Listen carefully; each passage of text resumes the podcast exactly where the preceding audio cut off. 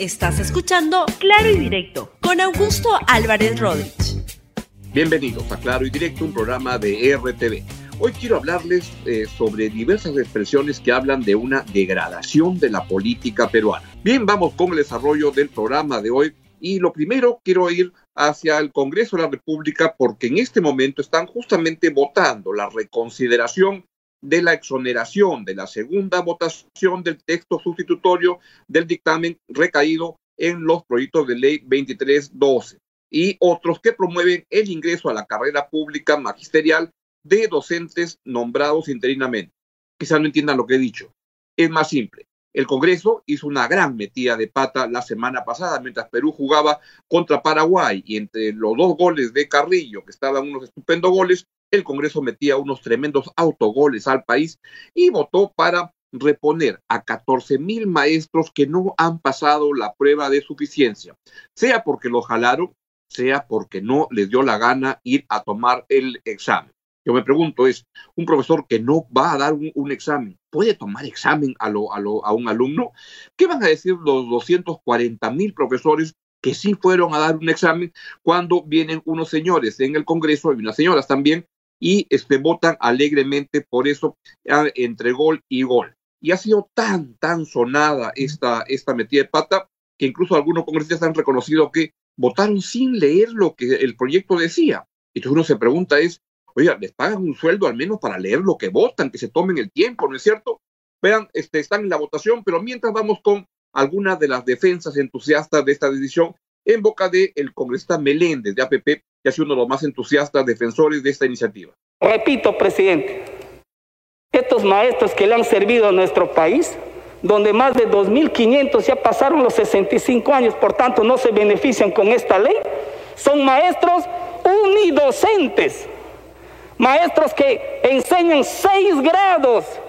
Siente el micrófono, por favor, para que culmine el congresista Fernando Meléndez. ¿Por qué el Ministerio de Educación no, no presenta una política, una política pública para que mejore la educación unidocente, la educación multigrado, donde un profesor le enseña seis niveles en colegios precarios, en colegios donde no hay agua, en colegios donde no hay luz. Eso no podemos permitir desde este Parlamento. Por eso, presidente, esta reconsideración no debe pasar. Muchas gracias, presidente. Muchas gracias, congresista. Por favor, Inscríbase para tomar la palabra. Congresista Alberto Belaunde. Gracias, presidente. Un saludo a la mesa y a los colegas. Eh, presidente, hay algunas precisiones que creo que son necesarias en este debate. Eh, la primera de ellas es señalar que este tema ya se evaluó a nivel constitucional por el Tribunal Constitucional. En aproximadamente 10 sentencias. Bien, en este momento están debatiendo justamente la reconsideración de la exoneración de la segunda votación ¿Para qué? Para ver si es que lo vuelven a discutir y yo haría votos para que, este, no para votar, sino para que los congresistas al menos lean lo que están votando. Dios mío, es una vergüenza, la verdad. Varios creo que ni siquiera entienden lo que leen ahí. Hay otros que sí, sí pueden entender. Que se tomen un tiempecito, pues, para, para poder este, justificar lo que el, el trabajo para el cual han postulado y fueron elegidos. yo creo que un grave problema está en la calidad de la educación en el Perú y esto se ve en lo que está pasando en la política peruana. Y quiero un hecho, este, ir a un siguiente hecho que es un hecho bochornoso que ha pasado ayer en la política peruana, de cómo en una eh, reunión del PPC, donde se reunían en la comisión política de ese, de ese partido, alguien le estaba grabando lo que decía alguna de las personas que participaban, como a Marisol Pérez Tello y Bengolea. Hay evidentemente un traidor ahí, pero la verdad que este, primero escuchen lo que, lo que ocurrió ahí. Pues, APP no tiene Lima. Alberto es el tercer candidato más votado de Lima. APP quiere los técnicos y el expertise del PPC, idealmente a Carlos Maizas, a Alberto Bengolea, probablemente a mí, porque votaría por César Y tengo que decirles la verdad. Le he pedido permiso al Chaco a venir a mi casa, me ha regalado ventas para un montón de gente. No votaría por él, no me pregunten por qué. No es un tema de discriminación, eso, eso viniendo de mí es imposible. Quienes me conocen y me han visto recorrer Perú saben que no es por ahí. Yo soy profesor universitaria. Desprecio el plagio. Me parece la forma más baja de un de una persona y, y, no, y eso para el rector de la universidad. No, no puedo, no lo puedo, no puedo tragarlo. Que, dicho lo Yo no votaría por César Acuña presidente. No me interesa entrar en el fondo lo que están diciendo ahí. A mí lo que me interesa es hacer notar de cómo se ha degradado la política peruana, porque si puede haber algo tan íntimo como una comisión política de un partido donde están discutiendo, se supone que con gente afín, y están evaluando escenarios, discutiendo si les conviene o no ir por una, por una decisión, es inaceptable que alguna de las personas de ese comité esté chuponeando, grabando, no chuponeando, pero está grabándole subrepticiamente a alguien. Así no se puede hacer política en serio y creo que es otra expresión de algo que ocurre en todos los partidos políticos. Hay una degradación de la política peruana, así es imposible hacer política si es que en cada agrupación hay, trado, hay traidores, hay gente que está grabando conversaciones que se supone que son íntimas, confidenciales, de planeamiento de estrategia, y esto ocurre a todo nivel el presidente de la Comisión de Fiscalización, por ejemplo, del Congreso, el señor Edgar Alarcón, este, era Contralor General de la República y se dedicaba a grabar a sus interlocutores.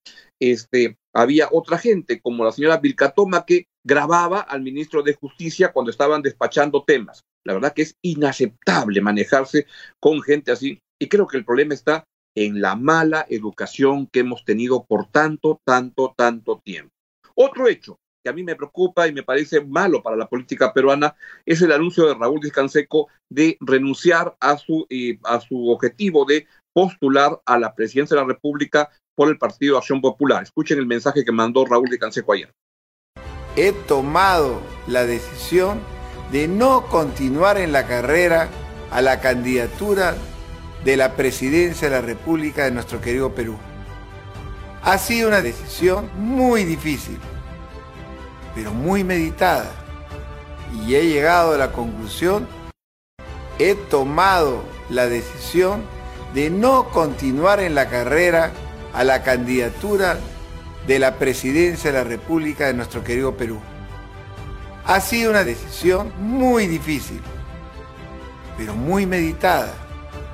Y he llegado a la conclusión yo creo que uno puede estar a favor, en contra de la candidatura de Raúl de Canseco, pero creo que Acción Popular pierde mucho con su salida de la, de la, de la competencia y que es, creo, me parece otra expresión, que la política peruana está ahuyentando a mucha gente, porque la verdad se ha vuelto un lugar lamentable, penoso, donde es imposible poder hablar este, con tranquilidad, hacer cosas con tranquilidad.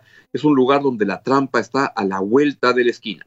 Vuelvo al caso de Marisol Pérez Tello, donde ella dice que no tenemos derecho a distraer el debate nacional por temas internos de la casa del PPC. ¿Votarías por César Acuña si fuese el candidato que tu partido respalda? Voy a votar por la alianza como lo hice en su momento en el 2016. Yo discuto antes de, ¿No discute después? No, Mario. Nunca. Si no, no estaría en un partido, Mario. No, Creería, como todos, que hay aventuras personales que se pueden hacer sin equipos. La, alianza con, con, el APRA, ¿no la discutiste nunca después de que se selló? ¿Nunca dijiste no Muchísimo, yo tenía, muchísimo, yo tenía... Ah, internamente. Entonces, entonces sí hay discusión después de la decisión, pues no me digas que no. Internamente. Marisol Perestello tiene todo mi respeto, es una persona que hace las cosas bien, pelea las cosas en los fueros donde debe pelear, pero me parece bien que luego, luego dice voy a votar como mi partido haya decidido. Pero es imposible poder hacer política cuando en cada partido hay gente como este, traidores que andan buscando su interés personal. Eso es la verdad inaceptable. Y en ese contexto hay una declaración del presidente Martín Vizcarra de ayer donde dice que ya es momento de este, no, no escoger al mal menor, que es por lo que hemos votado todos los peruanos en los últimos años. Escuchen al presidente. Si tenemos buenos candidatos, va a haber buenas autoridades. Pero si no nos esforzamos, los partidos políticos, de escoger buenos candidatos, la población, por más esfuerzo que haga, va a tener que escoger entre los candidatos que propongan los partidos políticos. Hay mucha gente capaz en el Perú, hay mucha gente con ganas de trabajar. Hay gente honesta que quiere contribuir con su país. Convoquen a ellos, aunque sean nuevos. Convoquen a muchas mujeres que tienen gran esfuerzo y resistencia para el trabajo. Convoquen a la juventud para los candidatos al Congreso y a las planchas presidenciales. Y así vamos a tener la población alternativas buenas entre quienes escoger.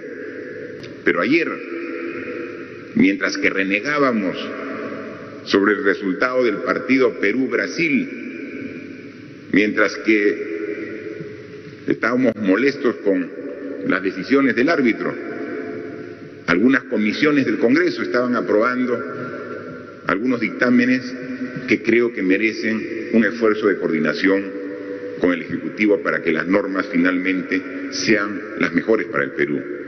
Tenemos la voluntad, señores congresistas, pero no esperemos que lleguen al Pleno para recién hacer esfuerzo de ponernos de acuerdo. Desde la Comisión debemos ponernos de acuerdo. Ayer en Comisión se han aprobado algunas normas que no estamos de acuerdo y que queremos conversarlas respetuosamente, buscando lo mejor para la población. Bien, y creo que, este, claro, de hace años nos hemos dedicado a escoger el mal menor, pero es que la política no se ha vuelto un lugar donde abunde gente este, correcta, etcétera. Aquí hay una respuesta de alguien que creo que le hace daño a la política peruana, que es el nuevo presidente del Congreso de hace seis meses, ocho meses, Manuel Merino, que le responde al presidente Vizcarra. No, yo creo que lo del pleno agrario es un tema que está programado hace dos meses. No, pero el AFP, estamos hablando de lo que cuestionó el presidente ayer. los AFP tienen toda la libertad, las comisiones ordinarias de poder debatir. El tema de las AFP no es un tema nuevo, es un tema que está en las comisiones de hace varios meses y consecuentemente la independencia que tiene el Congreso de los temas tocarlos en el momento que los presidentes lo deciden, porque la agenda la hace el presidente conjuntamente con los miembros, y eso creo que es respetable. Presidente, Más allá de la declaración presidente, de presidente, presidente, presidente, presidente, este tema de cómo actúa la comisión permanente para ver el tema del arcón.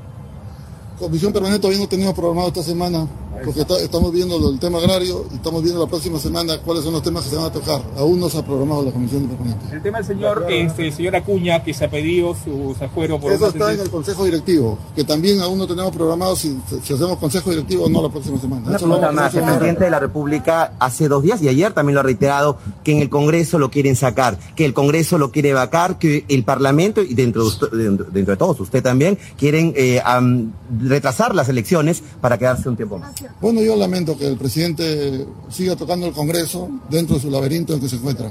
Que él solucione sus problemas, que él dé la respuesta que tiene que dar, que la población espera. Más allá no podemos comentar. Muchas gracias. Gracias, presidente.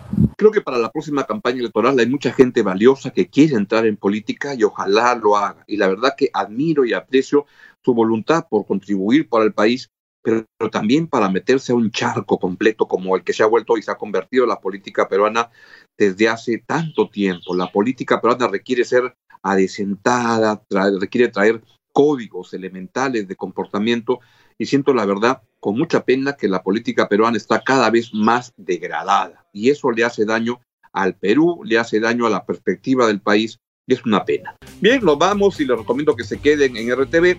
Viene Libero en RTV, viene este, el noticiero y ya esta semana tuvimos de lunes a miércoles el, el, evento de visiones que lo hemos transmitido con mucho éxito y mucha audiencia, ha estado muy, muy interesante y vamos a seguir con estos programas especiales, pero ya hoy día entramos totalmente en nuestra programación regular en los horarios este, que usted ya conoce. Nos vemos y que tengan un gran día.